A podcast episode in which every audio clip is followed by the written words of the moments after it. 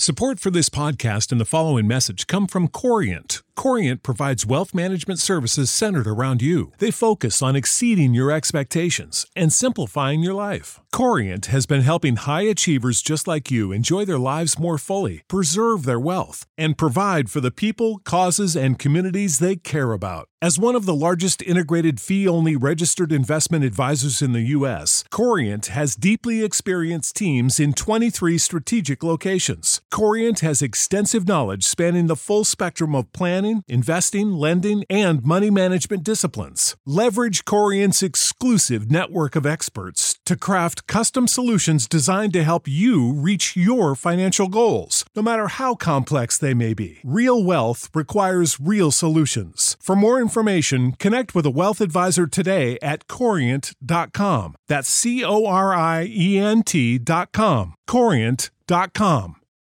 Without the ones like you, who work tirelessly to keep things running, everything would suddenly stop. Hospitals, factories, schools, and power plants, they all depend on you. No matter the weather, emergency, or time of day, you're the ones who get it done. At Granger, we're here for you with professional grade industrial supplies. Count on real time product availability and fast delivery. Call clickgranger.com or just stop by. Granger for the ones who get it done. Иногда от усталости бывает такой расшатанный эмоциональный фон, что в том месте, где ты можешь расстроиться на минутку, ты можешь расстроиться на три дня и раздуть из этого такого слона, такую проблему. Ну ничего, потом на утро можно проснуться и солнышку обрадоваться. Она говорит, это вы, это вы, мы вас с мужем слушаем в машине, вы классные, такие классные. Мне кажется, я вот так вот стояла, глаза выпучив, и вообще не понимала, правда это сейчас или неправда.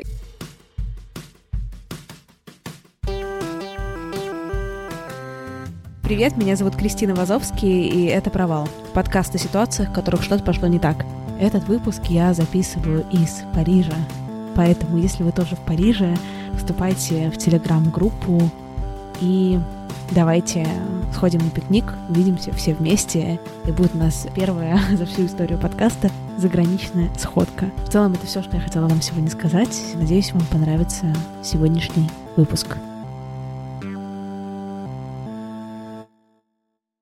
Сегодня у меня в гостях Катя Павлова, группа «Обе две». Катя, привет. Привет. Как у тебя вообще сегодня день проходит? Да, неплохо в целом, потому что в итоге все получается. Просто не так, как было запланировано с вечера, а я люблю вечером э, в туду-лист написать себе порядок дел, потому что иначе ничего не успеваю. И э, для меня не важно, в каком порядке их выполнять, но у дел такая градация. Что-то я делаю в то время, когда дочь спит. Это значит, что у меня тело занято, голова и руки свободны. Значит, я могу что-то писать.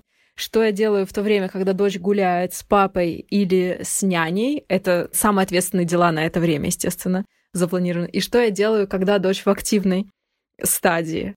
И все это я пишу обычно с вечера, но не всегда получается так, что на следующий день мои планы работают, как я задумала. Ну, в общем, сегодня один из тех дней, когда я все делаю, но далеко не в том порядке и качестве, в каком хотелось бы, но довольствуюсь.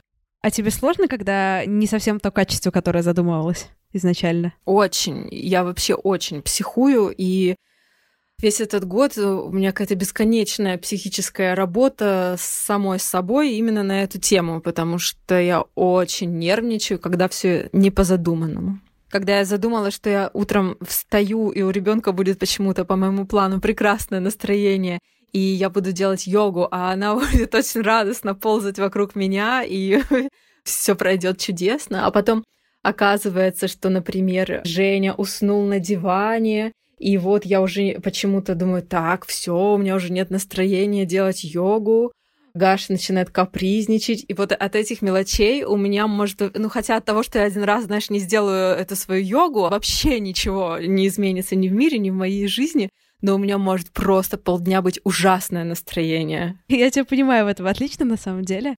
А хорошо, что у меня нет ни мужа, ни ребенка. Это очень, очень помогает все-таки примерно делать задуманное. Это да.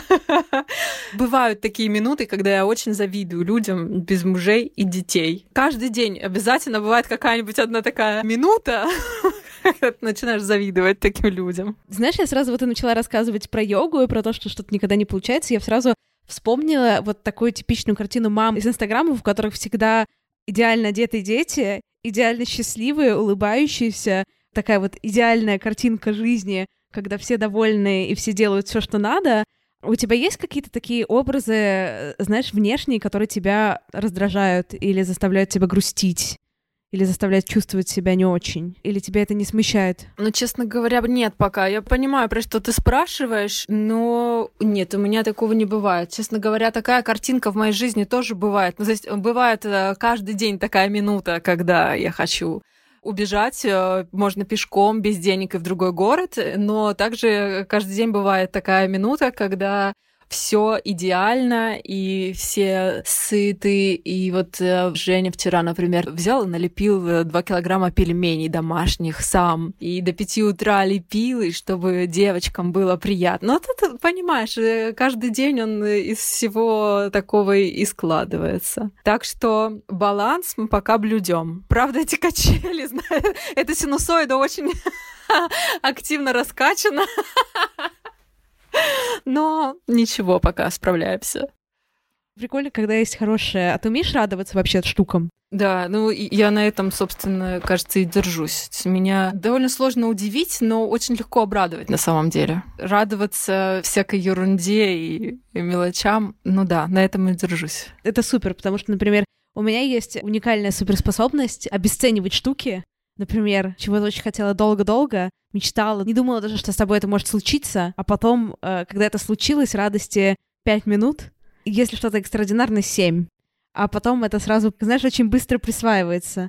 Но ты прям умеешь ходить и прям гордиться. Ты умеешь собой гордиться, да? Не знаю, мне кажется, давненько уже нет с этим просто проблем, и поэтому я ну, не наблюдаю за тем, горжусь я там или не горжусь. Я тебе могу сказать, что меня ужасно раздражают люди, которые не умеют радоваться ни своим заслугам, ни, ни классной погоде или еще чему-то. Меня это раздражает. А я спокойна. Мне кажется, что с этой частью жизни у меня как раз на удивление нормальные очень отношения выстроены. То есть я радуюсь где надо и, и грущу. Другое дело, что иногда от усталости бывает такой расшатанный эмоциональный фон, что в том месте, где ты можешь расстроиться на минутку, ты можешь расстроиться на три дня и раздуть из этого такого слона, такую проблему. Ну ничего, потом на утро можно проснуться и солнышку обрадоваться. Как у тебя последние несколько месяцев состояние вообще? А у меня ничего сильно не изменилось э, из-за карантина, кроме того, что концерты закончились. Это меня ужасно гнетет. Ничего особо не изменилось, потому что мы так и так живем за городом. В условиях, когда у тебя маленький ребенок, ты все равно не слишком э, социально активен. Но а я еще и писательница-интроверт, Поэтому, знаешь, не то чтобы я раньше бесконечно с веранды на веранду порхала, из клуба в клуб, а, а тут вот меня закрыли. Нет, и у нас э, есть возможность, и была все это время гулять там где-нибудь э, в поле, в лесу или на озере, и, в общем, в этом смысле ничего не изменилось. Но крепко ситуация ударила по концертам. Первые пару месяцев это было не так заметно, потому что многие там компании, какие-то площадки подорвались и стали делать онлайн-концерты, и мы тоже стали делать онлайн-концерты, и казалось, что все это сейчас легко победить. Но этот запал тоже быстренько прошел. Это нормально было там в начале, но сейчас уже все подсдулось. И люди, имеющие отношение вообще к организации каких-либо мероприятий, немного сейчас в растерянности, и они не понимают, что можно, что нельзя. Ну, как мы все, просто мы уже немного привыкли, что просто мы живем в ситуации, когда мы не знаем, что можно, что нельзя, и как-то живем. Вот. А в случае организации мероприятий ты как бы вроде и можно, вроде не... Ну, ты не знаешь вообще, что делать, и оно все застряло в этом болоте непонимания и поэтому никаких э, концертных активностей-то и нет. Я всегда прямо страдаю, когда у меня э, календарь впереди пустой, я начинаю сходить с ума. Ну, я сейчас придумываю себе различные альтернативные занятия. Изучаю СММ, эм эм, в общем, погружаюсь в эту историю, и вообще на выходных э, полечу на Урал к родителям, на дачу, вот так.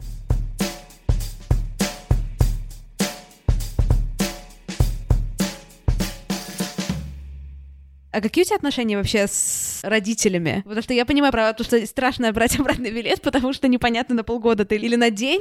Вы вообще близки со своей семьей? Ну, не с чем сравнивать на самом деле, но в целом кажется, да. То есть по каким параметрам это вычислить не совсем ясно, но я могу сказать, что заметно с тех пор, как у меня появился ребенок, мы, не договариваясь с моей мамой, проделали очень большую работу в плане наших отношений. Я уверена, что она тоже, мы об этом не говорили. Ни одна из нас э, не формулировала для себя эту задачу, эту цель, но как-то постепенно наше общение, наши отношения на какой-то адекватный уровень смогли вывести. И я, конечно, боюсь это сдуть, но мы как-то неплохо держимся. Мы стали созваниваться почти каждый день, и понятно, что наши разговоры стали крутиться уже не только вокруг ребенка. Именно благодаря маленькой девочке мы нашли способ друг с другом взаимодействовать. А с папой у нас всегда были какие-то ровно нейтральные отношения. То есть мы с ним э, очень похожи по составу, но у нас очень мало личного общения. То есть у нас с ним, например, не заведено звонить друг другу. Там, если три раза в год мы друг другу с папой позвоним просто, это ну, наверное, раза три в год мы друг другу и звоним. Там, на день рождения и разок можем э, просто так. Но без какого-то веского повода поговорить не о погоде, не о рыбалке у нас тоже не принято. Хотя я уверена, что мы все вещи чувствуем, воспринимаем одинаково. Но это такая, знаешь, поколенческая история. Очень часто бывает так вот. Это скорее исключение из правил, если у моих сверстников есть возможность откровенно и свободно общаться со своими родителями. Это просто то поколение людей, которые не умеют это делать. Я читала в твоем инстаграме, ты писала, мне кажется, лучше, что можно сделать для своих детей, это дать безопасную, свободную среду внутри семьи. И неважно, огромная это семья или состоит из одного взрослого и одного ребенка. Там должно быть безопасно и свободно при любых обстоятельствах, чтобы в случае беды или ошибки он в любом своем возрасте знал, что дома не будет порицания, осуждения, ему помогут и всех врагов убьют и он ничего вам не будет за это должен. В твоем детстве у тебя было ощущение свободы внутри семьи? Нет, у меня не было такого ощущения, конечно. Ну, то есть у меня не было какого-то там страха. У меня очень обычная в этом смысле была семья. У нас не было супер откровенных разговоров никогда. Но у меня было очень мощное преимущество перед всеми другими детьми. У меня была сестра всегда. Как-то так родители умудрились это сделать. Я не знаю, намеренно или как им это удалось. Но мы с самого раннего детства самые близкие люди. И у нас небольшая разница, там 2,8 буквально. То есть мы все время как бы друг с другом проводили. Нам было классно, мы были всегда банда, и это так и остается до сих пор Поэтому все, что мы не могли обсудить с взрослыми или признаться им в чем-то, неважно что, все мы это компенсировали друг другу. У меня есть сестра, но она на 8 лет меня старше, поэтому там уже не было такого доверительного отношения. Это скорее было что-то между, знаешь, отношений старшего родственника, то есть не до материнские отношения и не до равные отношения. Хотя у меня есть сестра, я не представляю, каково это расти с человеком, который почти одного с тобой возраста и одних интересов. Ну да. А мне всегда было интересно как раз в детстве, каково это, когда у тебя очень э, старший или очень младший, например, есть человек. И мы много времени проводили на даче, нас всегда отвозили вместо детского лагеря. У нас э, была бабушкина дача. Вплоть, по-моему, до девятого класса нас прямо 31 мая туда отвозили и к 1 сентября возвращались. Там были естественно, тусовки, все друзья, там велосипеды, речка, купание и так далее. И вот там у меня были старшие подружки. Они были старше лет на пять где-то примерно. Но мне казалось, что между нами пропасть просто возрастная. Но понятно, что когда тебе 10, а им 15, то это, конечно, очень ощутимо в плане социализации. И вот э, это было интересно. Вот как раз на даче мы с Танькой не то чтобы много времени вместе проводили, потому что она всегда тусила с, с пацанами и э, проводила время на деревьях, на тарзанках. А я со старшими подружками, мы красили ногти, и они мне рассказывали, что такое месячные и что такое секс. Ну, в общем, каждый получал, что хотел. Таня потом к тебе приходила за какими-то знаниями про условный секс и про условные месячные или нет? Таня мне недавно рассказывала, что Она ко мне не приходила, я как бы не ждала, что она ко мне придет. Я все полученные знания как бы сразу в нее сливала, причем ей в тот момент это вообще как бы было не надо, она просто немного шокирована оставалась и, и думала, боже, зачем я это заслужила вообще?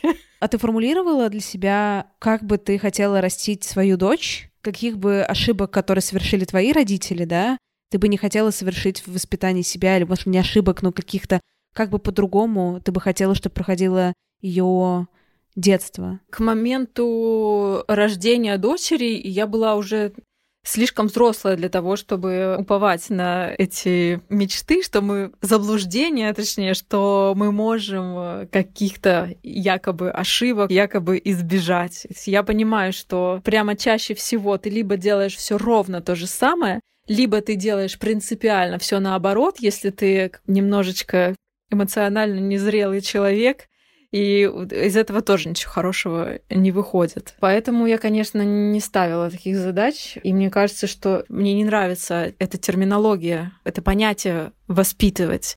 Мне кажется, что вообще мы как родители даны этому ребенку. Лучшее, что мы можем сделать, это следить, чтобы этот ребенок не убился. И формировать такую среду, чтобы этот ребенок не убился. По мере взросления понятно, что сейчас все равно нужно следить, чтобы в доме была еда, и так далее, пока она сама не соображает. Хотя мне кажется, что в полтора человек уже может при необходимости выбраться из дома, дойти до соседей и найти еду там. И мне кажется, что лучшее, что мы можем делать, это не мешать, не мешать человеку развиваться, как ему это комфортно, как ему это написано. И, и ну, опять же, вот эта безопасная среда и безусловная поддержка. А если бы, условно, через 20 лет ситуация была бы такая, что, например, если бы Гаша звонила, собственно, папе, тоже там три раза в год, если бы у Гаши с ее папой было бы такие отношения, как у тебя с твоим, а какие в тебе эмоции это было вызвало? Или никаких не вызвало бы. Ты даже вот сейчас это сказала, и я думаю, что за ерунда, как-то странно. Но они потому что очень близки, и с первого дня. То есть мы вместе были в роддоме, и он первый взял ее на руки. И вот на протяжении всего этого времени единственное, что он не делает, это грузью не кормит. То есть у нас не так выстроенное взаимодействие, что там, например, вот что он помогает с ребенком. Он не помогает с ребенком. Это прямо очень равноправная история и касается не только каких-то физических э, действий. Это очень серьезная близость, и это заметно с первых дней, и это заметно и по ее отношению к нему. То есть это все очень э, двустороннее. Поэтому в нашем случае это невозможно. Почему спрашиваю? Как раз это к вопросу о том, можно ли как-то избежать, собственно, ошибок да, наших родителей. Я еще Могу сказать, что я замечаю по себе, что я переросла уже такую категорию рассуждения по поводу родителей, хотя ну, для меня это очень важная и очень сложная тема, хотя, наверное, для всех. Про родителей это тема номер один, да? Но мне как-то удалось это перерасти, и я уже не рассуждаю в ключе, ну вот в терминологии ошибок. То есть мне уже не думается так, что есть ошибки, что есть там обиды и претензии, потому что я прорабатываю дофига всего, хотя у тебя с детства по-любому остается очень много обид. Но сейчас у меня скорее там вопрос или меня огорчает, что там в той-то или иной ситуации случилось вот так вот. Там мама поступила так-то, или папа поступил так-то, а мне там было там 7 лет, например, там, что могла понимать. Но мне уже не кажется это ошибками, потому что я понимаю, что этому способствовало, то есть в какой среде растились они, какова была социальная среда в то время, когда они нас э, растили. И это все накладывает, конечно, образ мысли и так далее. Почему у них был именно такой образ мысли, а не другой. Ну и потом я вижу тоже, какая работа проделана родителями за всю эту жизнь, и поэтому уже все немножечко в другую парадигму смещается. Вот, поэтому про ошибки мне уже, к счастью, я очень рада замечать это за собой, что это уже выходит из категории ошибок, обид и так далее. Когда это еще существовало в категории, собственно, вот обиды какой-то, да, или вы там что-то не так сделали, или там как-то меня обидели, ты говорила им об этом, или тебе легко вообще в целом, даже без относительно конкретно этой ситуации, раскрываться перед какими-то близкими людьми, перед родителями? Нет, ну у нас э, нет такой практики, никогда не было и нет до сих пор. У нас, в принципе, всегда была в семье стратегия избегание обсуждения каких-то сложных тем, и она, в принципе, и остается на сегодняшний день. Поэтому, если мне нужно что-то проработать, я, конечно, это в основном прорабатываю сама. Ну, то есть, если это какие-то психические моменты. Ты ходишь на психотерапию? Нет, я не хожу на психотерапию, но все время к ней присматриваюсь. Ты знаешь, всегда нужно до чего-то созреть. Причем я слушаю какие-то лекции, читаю книги. Мне нравится общаться с людьми про их опыт психотерапии. Но ты знаешь, я себе в какой-то момент придумала, что все любые курсы, услуги и так далее, они возможны, они будут на втором месте после уроков вокала. Потому что уроки вокала стоят чуть дороже, чем психотерапия, и они мне намного нужнее, чем психотерапия на сегодняшний день, к счастью. Но мне так кажется пока что. Я для себя так решила. И когда я выхожу с занятий по вокалу, я тебя уверяю, мне вообще никакая психотерапия не нужна, я сама всем все могу разложить.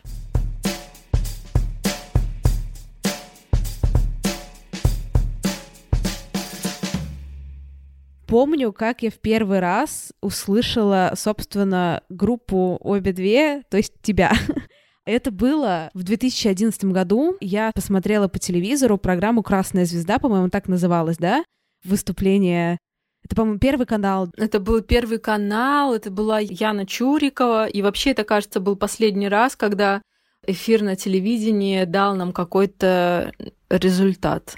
Ты помнишь это выступление вообще? Потому что, по-моему, это вообще big deal. Ну, первый канал, вот, собственно, это была какая-то, по-моему, очень популярная передача в то время. Ну, мне так, по крайней мере, казалось. Да, я помню. Но дело в том, что это у нас был такой прямо период. То есть мы в течение там полугода все случилось. То есть у нас в течение этого полугода был там и фестиваль Афиша, там главная сцена. В то время ничего престижнее фестиваля Афиша вообще в мире для тебя не было. А там еще и главная сцена. Понимаешь, журнал выпускался в печатном виде, и я его покупала каждый раз и читала на своих ночных сменах, э, работая в колл-центре. И тогда же там и стереолет, это было куча всяких фестивалей, мы поехали в свое первое турне, и тогда же нас поставили на A1, и тогда же меня там часто приглашали на всякие интервью, там на телевидении, на радио, везде, и тогда же была эта красная звезда. Но ты знаешь, я тебе скажу, что если бы меня тогда на какую-нибудь фабрику звезд позвали, для меня это было бы намного более значимая какая-то история. Но тоже было классно. Я помню, что за кулисами мы столкнулись э, с елкой, и я такая, знаешь, ошарашенная совершенно была всем этим делом. То есть э, было понятно, что мы там на протяжении нескольких лет работали, работали, особо не планируя. То есть мы не думали, вот сейчас мы будем стараться, а потом нас по Первому каналу покажут. Не было такого плана, было просто бесконечное желание делать свою музыку и получить возможность заниматься только ею, без дополнительных работ. Вот это было целью, без каких-то, знаешь, э, жертвоприношений при этом. И мы получили эту возможность, и все вот это разом завертелось, и поэтому было немного ошалело это все. И вот мы встречаем елку за кулисами. Мы только спели Милого и выходим за кулисы, и там елка, она говорит, это вы, это вы, мы вас с мужем слушаем в машине, вы классные, такие классные. Мне кажется, я вот так вот стояла, глаза выпучив, и вообще не понимала, правда это сейчас все или неправда. Знаешь, я в такие моменты могла ляпнуть что-нибудь, э, за что потом бывает стыдно. То есть я могла легко сказать, что Лиза, зачем вы там мучаете своего мужа, или нашли что слушать, или еще что-нибудь такое. Помню еще, что знаешь, сам факт нахождения в телестудии в Останкино, и там тебе дают гримера, чего там со мной раньше не происходило. Этот гример тебя красит, ты понимаешь, что ты похожа на енота, но тебе говорят, что по телевизору ты при этом будешь выглядеть в самый раз, потому что весь макияж съедается. Ну, это все очень интересно было, вот с точки зрения опыта. Я такая думаю, давай назовем это славу, но это же правда какой-то супер, супер слава была на тот момент. Я не знаю. Знаешь, супер слава это когда ты в метро не можешь спуститься. У меня таких проблем никогда не было. А ты думала о том, что такое могло бы быть? Я знаю, что такое могло бы быть, если бы я не распустила тот свой первый состав и не пропала на три года. Все было бы именно так, у нас все для этого было. Но была очень тяжелая ситуация внутри, в коллективе, в отношениях, и мы как-то пытались с этим э, жить, но каждый раз было непонятно вообще, сможем мы выйти на сцену и сыграть концерт или нет. И в течение года в таком состоянии, прогастролировав, не написав никакого нового материала и ужасно измотавшись физически и психически, мы просто приняли это болезненное решение распустить группу. И на тот момент для меня было невозможным быстренько подсобраться, набрать новых музыкантов э, и двинуться дальше. У меня были такие очень романтические настроения в плане того, что такое группа, что такое материал и так далее, во-первых. А во-вторых, я подумала, что раз я сделала это один раз, значит, я сделаю это еще раз. Но я тогда недооценила, знаешь, скорость развития соцсетей. Тогда, кстати, вот где-то 11-12 год, тогда только появился Инстаграм, например, и никто вообще не понимал, что с ним делать и что это такое. Там было типа ВКонтакте, ну ВКонтакте и ВКонтакте. Но что все это будет значить там через пять лет хотя бы издания все перейдут в digital, тоже все это было непонятно, поэтому мы имеем то, что имеем. Но это понимание, кстати, тоже ко мне пришло только недавно. Все это как-то романтизировалось в моей голове до некоторых пор, а сейчас у меня более здравый взгляд на процессы. А какой в тебе это все эмоции вызывает? Ну, я хорошо понимаю, что всегда причем никто за меня мою жизнь не проживет, и то, как это происходит, зависит только от меня и от моих решений. И я не из тех, кто как бы складывает ответственность на обстоятельства. Если это, конечно, не обстоятельства непреодолимой силы, но это скорее исключение, чем правило. Но сейчас я тебе могу сказать, что вот на сегодняшний день у меня уже достаточно житейского именно опыта, и э, вот в этом своем состоянии я бы, конечно, справилась с той ситуацией, и я бы не распускала группу на три года. Я бы реально поменяла состав. Ну, то есть э, оставаться в прежнем составе не было никакой возможности, и сейчас бы ее не было. Но, знаешь, у меня тогда не было знания, что никто за меня этих песен не напишет, и что я главная. Вот этой уверенности у меня в себе не было. Вот, а сегодня она у меня есть. Но я тогда не могла поступить иначе. Вот и все. Ну, то есть у меня нет каких-то горьких сожалений, у меня есть э, констатация фактов, есть выводы. Выводы — это уже полдела, знаешь, чтобы двигаться дальше, что-то делать или не делать. А что ты сейчас выбираешь делать? Мне хочется писать, не думая о релизах, не думая о том, сколько человек это поймет, а сколько человек это не поймет. И выпуская такие песни, соберем мы залы или не соберем залы. Хотя должна сказать, что этот э, домоклов меч надо мной висел на протяжении там какого-то количества лет. В том числе это было обусловлено тем, что у меня играют очень крутые музыканты, и в том числе, с которым мы придумываем, это Дима Емельянов. И все музыканты у меня просто топ. Они, конечно, играют и в других, и в очень популярных проектах и зарабатывают совершенно другие деньги. И я прямо чувствую эту ответственность перед ними за то, какие залы мы собираем или не собираем. Я сама себе это придумала, они меня об этом не просили. Мне, конечно, всегда хотелось или с какого-то момента конвертировать творчество в адекватный заработок. Но, с другой стороны, я всегда себе зарабатывала на еду, ипотеку и какие-то несложные путешествия. Поэтому тут э, жаловаться не на что. И поэтому, ты знаешь, я что-то недавно это все осознала и подумала, что я топчусь на одном месте и думаю совершенно не о том. И это все попустила. И теперь у меня музыка отдельно, дети отдельно. Как-то хочется, в общем, расслабиться и писать без задней мысли. Причем на качество творчества я уверена, что это не влияет. Тебе все равно дано то, что тебе дано. То есть я не умею заниматься конъюнктурой. Если этим займусь, я это сделаю намного хуже тех людей, которые делать это умеют. Просто это вопрос невроза. Вот мне хочется от невроза избавиться. И пока что мне это дается довольно успешно. Это все выводы за карантин сделаны. Да, я недавно делала тоже интервью с Сережей Сироткиным. Я не знаю, знакомы вы или нет.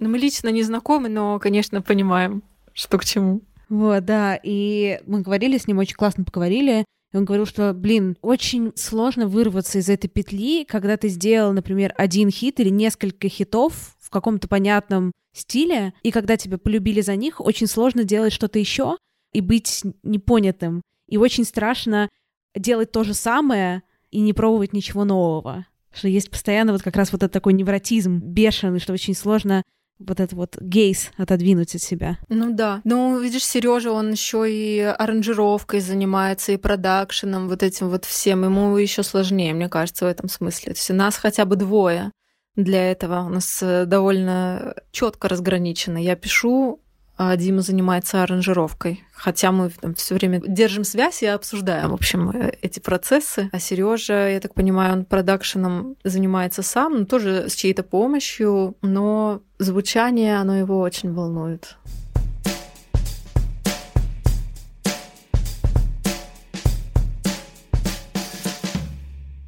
Как тебе сейчас слушать песни, которые были написаны тобой, ну, сколько, 10 лет назад почти? Кажется ли они тебе актуальными для тебя самой в первую очередь? Я не слушаю. Я многие из них пою на концертах, поменяли аранжировки, а то, что мы играем на концертах, ну, то есть без актуальности личной, я бы не стала этого делать. То есть они могут нести для меня иную смысловую нагрузку, но оставаться на острие. У тебя еще в песнях такие очень... Я просто не буду давать оценки, там, насколько это личные, не личные тексты, да, и там, что они для тебя значат больше или меньше, что конкретно, потому что, тем более, у тебя, к сожалению, нет супер подробной странички на Википедии, поэтому я не могу, возможно, к счастью, да, чтобы я проследила всю биографию бойфрендов, мужей и так далее. Такого, к сожалению, для меня, к счастью, наверное, для тебя нету. Прости, а там до сих пор присутствует строчка про Кавбелл? Я просто не знаю, кто пишет Википедию. Я все время пыталась ее редактировать, и там кто-то пишет Катя Павлова вокал, запятая, Кавбелл. А кавбелл — это такой, знаешь, очень незначительный музыкальный инструмент, по которому я в течение концерта там, два раза могу стукнуть палочкой. И меня просто с ума сводит, что там написано вокал, кавбелл так равнозначно, понимаешь, через запятую, как будто я, блин, училище культуры окончила, потому как два раза палочкой по кавбеллу стукнуть. Если тебе нужно будет игрок на треугольнике, пригласи меня, пожалуйста, я обучусь. Вот, да, да, это из той серии. Там, по-моему, ничего, кстати, нет такого. Там, по-моему, даже нормальной какой-то страницы нет. То есть есть страницы обе две, и я про ковбол там не, не, не увидела. По-моему, я где-то читала это у тебя про то, что когда ты пишешь какие-то тексты, какие-то там довольно есть, по крайней мере, со стороны считываемые смыслы, да, ну, допустим, как пример, это я не пример конкретно этого, да, ну, как там, знаешь, что я делала, когда тебя, собственно, не было, цитируя хит твой. Ты когда-нибудь говорила с людьми, которые вокруг тебя, да, там какие-то твои партнеры, бывшие, нынешние какие-то друзья, к которым эти строчки относятся или не относятся. И вообще пишешь ли ты про людей, вот explicit, в твоих песнях есть такие штуки, которые про людей вокруг тебя, и им понятно, что это про них. Ну, это разные, все зависит э, от людей. Я, безусловно, пишу про то, что происходит со мной. Я, по моему восприятию, всегда занимаюсь прямо документалистикой собственной жизни. Другой вопрос, что я обращаюсь с этим посредством своего какого-то чувства слова. И мне вот даже Женя недавно сказал, что меня, ну, понятно, что удивляет, но я понимаю, что в иной ситуации меня это могло бы даже оскорбить. То есть он говорит, что тебя, если лично не знаешь, с тобой ведешь переписку, тебе задаешь какой-нибудь прямой вопрос, а ты даешь на это какой-нибудь такой ответ, что кажется, что ты перед этим сидишь и думаешь, так, как бы так выебнуться, чтобы так очень оригинально ответить. И отвечаешь, например. Понимаешь? А я так не делаю, но просто я ну, так живу, так пишу, так мыслю. Спросишь, как прошел день, а ты напишешь молоко. И у меня за этим молоком стоит что-то очень конкретное и понятное. И я уверена, что адресат понимает, что я говорю. И я совершенно не выпендриваюсь сейчас но оказывается иначе. То же самое, видимо, касается и, прости господи, любовной лирики, или как это еще назвать. Но да, это документалистика, но оформленная моим языком, условно говоря. Относятся все по-разному, потому что и ситуации разные, и люди разные, и не то, чтобы мы со всеми это обсуждали. Но вот Женя любит со мной разобрать э, каждую строчку, потому что он, видишь, у нас профессионально поэзией занимается. Поэтому я уже в какой-то момент поняла, что надо лишний раз подумать, прежде может, чем что-то показывать, но пока сражаюсь. А ты когда-нибудь вообще задумывалась над этичностью? Объясню, почему я задаю этот вопрос. Не потому, что я пытаюсь сказать тебе, что это не этично, блядь, нет. Скорее наоборот, просто я в какой-то своей работе, ну, если мы не берем такие штуки, где я выступаю в роли скорее медиатора, чем чего-то еще, я работаю с своей биографией, своими переживаниями, событиями, которые происходят в моей жизни, да. Просто я их обрамляю, вот как ты говоришь, просто я рассказываю про свою жизнь своим собственным творческим языком. Он может быть более абстрактный или менее абстрактный, он может быть представлен в разных медиумах. И часто я с людьми разговариваю о том, насколько это этично, условно говоря, брать с собой в творческое путешествие других людей — без их, э, собственно, какого-то ведома. С одной стороны, это же моя жизнь и мои ощущения, переживания, а с другой стороны, ты делаешь что-то, что про других людей в том числе вызовет, безусловно, у них какие-то эмоции, не всегда приятные. Для тебя вообще ты думала когда-нибудь вот об этом всем, об этической стране? Ну, это полный бред. Ну, просто если уж так вышло, что ты пишешь, то ты просто не имеешь права думать о таких вещах. Вот, э, наверное, у тех, кто пытается быть этичным, и получается произведение, состоящее из воды на киселе. Вот что я об этом думаю.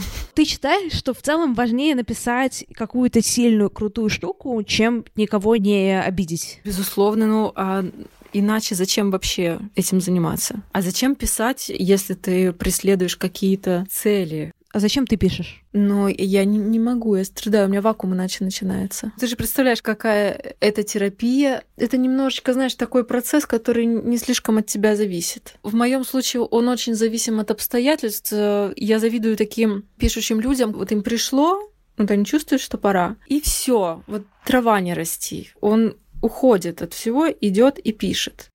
Я так не могу. Мне нужно сначала решить все дела, и чтобы у меня вот уже с чистой совестью, и тогда я могу за это браться. Поэтому я очень редко пишу. И при этом же надо еще, чтобы все совпало, чтобы оно к тебе и пришло, и чтобы ты был в ресурсе работоспособном, и чтобы все вокруг соответствовало действительности. Но мне, кстати, тут помогло когда мне подарили номер в отеле на день рождения, я просто на сутки уехала из дома с аудиокартой и написала песню. Но там все совпало, как раз время обстоятельств.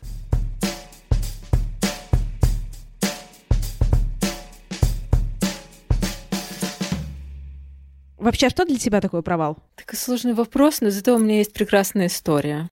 То есть знаешь, почему вопрос сложный? Потому что он для меня сейчас такой неконкретный, и я не понимаю, мне так не хочется говорить просто что-нибудь подходящее, но зато, как только мне, кстати, написали о том, что есть возможность поучаствовать в этом подкасте, я сразу вспомнила, что мы 7 марта играли на одном мероприятии в Питере. Бунтарки называется. Не я придумала название, если что. Ну, там, в общем, пригласили женщин-певиц, чтобы они пели песни других женщин-певиц, таких известных, каверы. И мы там играли акустику с Димой Павловым. Мы открывали это мероприятие, и первая песня, которую мы играли, это была «Калибри», песня «Провал». Мне очень нравилось. Но я люблю такие, знаешь... То есть, с одной стороны, я понимаю, что этот ход, конечно, в моем стиле. Я подумала, так, это будет гениально. Мы открываем мероприятие, первая песня будет первой строчки «Это полный провал» это полный провал. И я понимаю, что это как бы понятно и смешно, и изящно только для меня. И в этом я вся, собственно. Вечно придумаю что-нибудь гениальное, и сама только это и пойму. Но зато много удовольствия.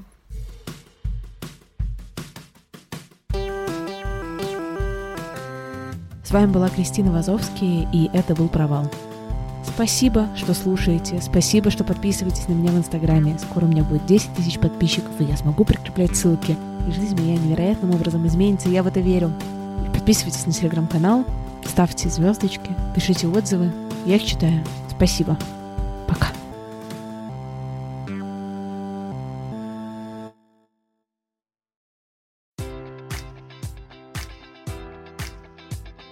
Enjoy all your favorite sports like never before at BetMGM. Sign up using code Buckeye and receive up to $1,500 back in bonus bets if you don't win your first bet. When you register with BetMGM, you'll get instant access to a variety of parlay selection features, live betting options, and the best daily promotions in the business. And with BetMGM at your fingertips, every play and every game matters more than ever. Place your money line prop, or parlay bets with the king of sportsbooks today. Sign up using code Buckeye and receive up to $1,500 back in bonus bets if you don't win your first bet. BetMGM and GameSense remind you to play responsibly. 21 plus and present in Ohio, subject to eligibility requirements. Rewards are non-withdrawable bonus bets that expire in seven days. Gambling problem? Call 1-800-GAMBLER. In partnership with MGM Northfield Park.